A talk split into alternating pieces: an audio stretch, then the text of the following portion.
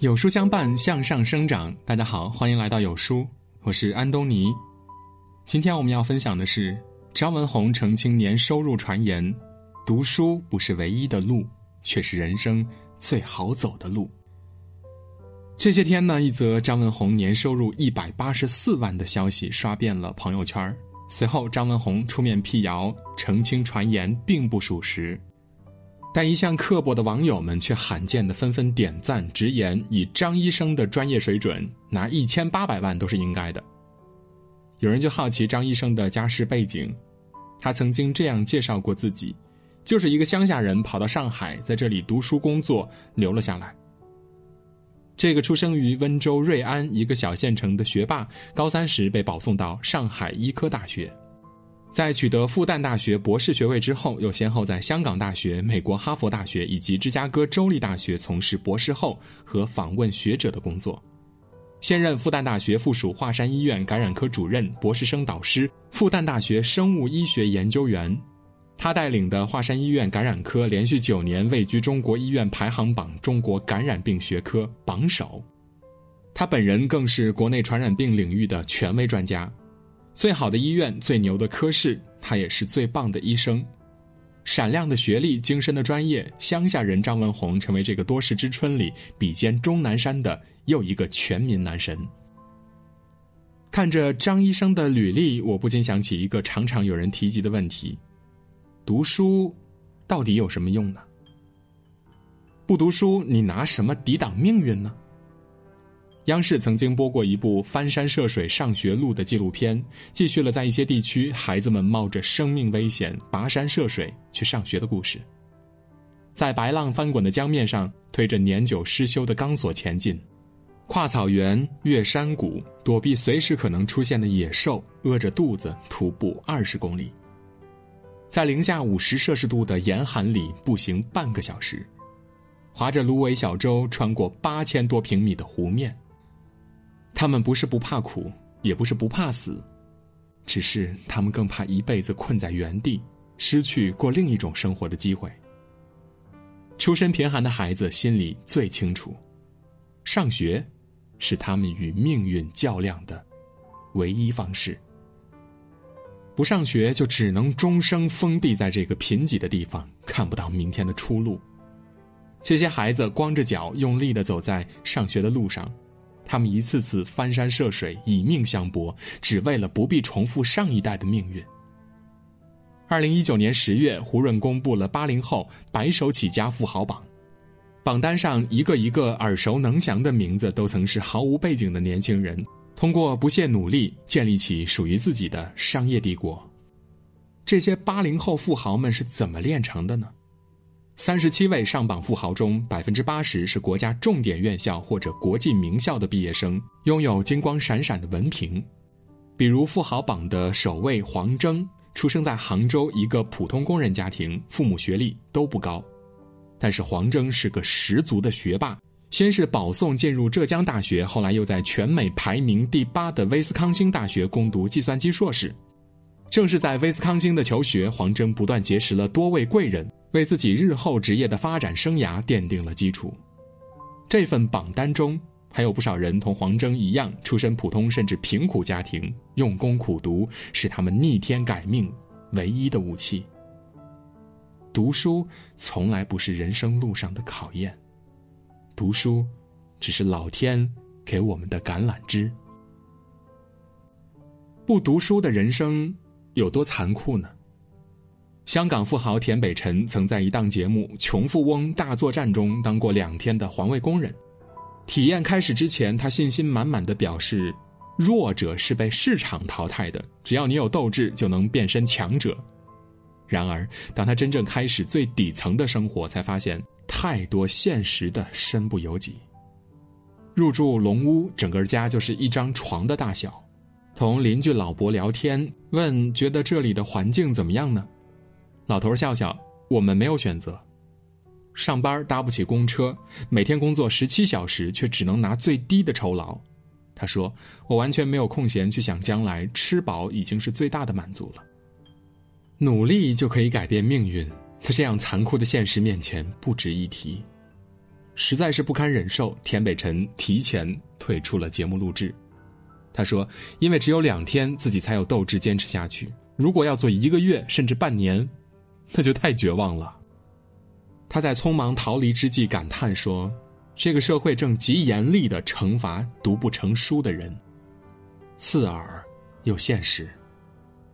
富豪可以随时逃离，但是穷人只能被桎梏在这破败的人生里，动弹不得。”作家刘娜曾在一篇文章中谈到自己和哥哥。哥哥年少时懒散不思进取，十五岁辍学，北上南下打工，被老板骗过，被工友黑过，被老乡欺过，甚至因工伤险些残废。直到中年才开了家小店维持生计，赚的每一分钱都浸泡着汗与泪。而他自己大学毕业之后在报社工作，致力于写作，拥有数百万的读者粉丝。虽然并非大富，但是比起哥哥来，日子要轻松许多。他说：“生活都不容易，但至少我有选择的余地。现实从来不公，只因你我起点压根儿就不同。在这粗粝的人间讨生活，如果不尽最大努力去向上攀爬，就只好待在艰难又委屈、心酸又不易的谷底挣扎了。读书，并不是人生的唯一出路，却能决定你最终走上哪条路。”微博上有一位网友说：“上学没吃的苦，生活的一点点的还给我了。字字都是岁月的错磨和心酸。”三十岁的小魏是一名电焊工，浑身遍布被烫的伤疤，被电焊火花烧到时，正吊在高空，也不敢动，只能强忍着痛吧。小魏十六岁辍学离开家乡，做电焊工的十四年里。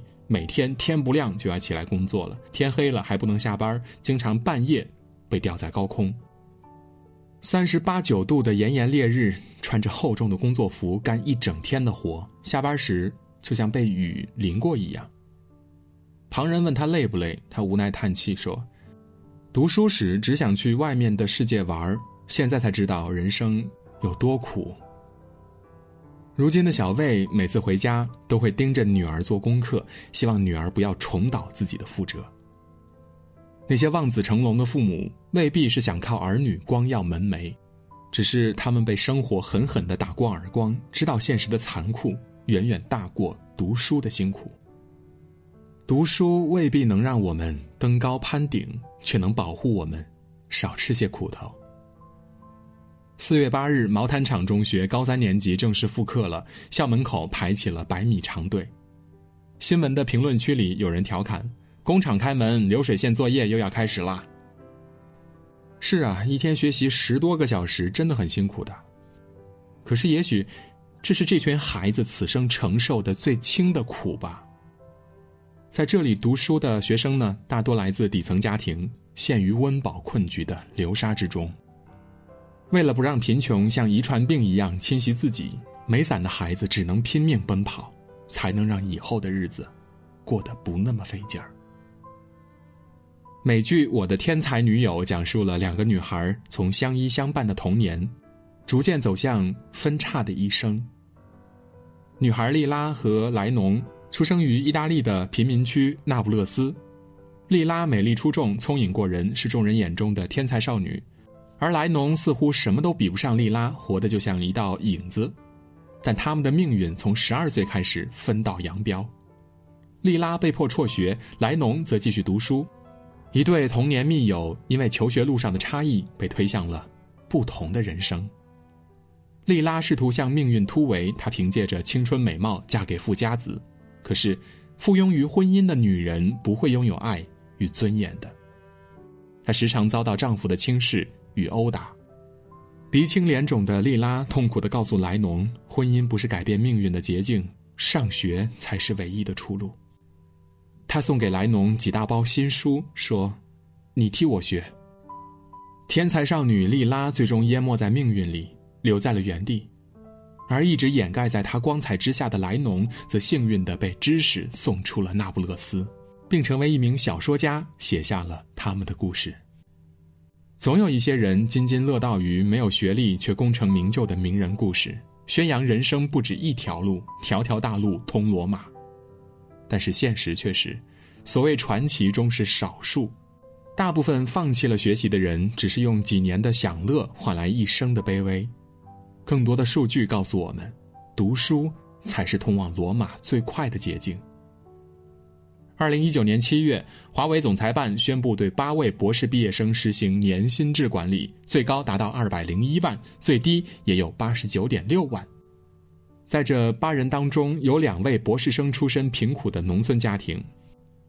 同年十二月，华中科技大学博士生左鹏飞尚未毕业，就接连收到华为、阿里、腾讯、申信等大公司年薪超过两百万的 offer，外界将其捧为天才少年。他说。哪有什么天才？我只是把别人打游戏的时间用在实验室了。他们借助知识的光芒，点亮了自己的前程，比同龄人更快速的拥有了优质生活。生活的苦是心力的消耗，读书的苦是成长的收获。这世上从来没有逃离这一说，我们都是用今天的磨砺换未来的坦途。那些熬过的夜、刷过的题、背过的单词，终将带你穿越狭窄黑暗，去往你想去的远方。你将在一个全新的平台与这个世界交手，一展抱负，而不是被迫谋生糊口。读书是人生最好走的路了。愿你多年后的某一天，面对纷扰尘世，不是哀叹人生实苦，而是笑谈人生值得。亲爱的书友们，希望我们都能借助读书的力量，赢得更好人生的入场券，一起加油吧！有书早晚安打卡又更新了，这次我们增加了阅读板块，让你在每天获得早晚安专属卡片的同时，还能阅读更多深度好文。快扫描文末的二维码，开启美好的一天吧！在这个碎片化的时代，你有多久没有读完一本书了？长按扫描文末的二维码，在有书公众号菜单免费领取五十二本好书，每天有主播读给你听。好啦，今天的文章就分享到这里，感谢聆听，愿你的每一天都过得充实有意义。记得在文章的末尾点一个再看，让有书君知道你们在听。我是安东尼，明天清晨我依旧在有书等你，早安。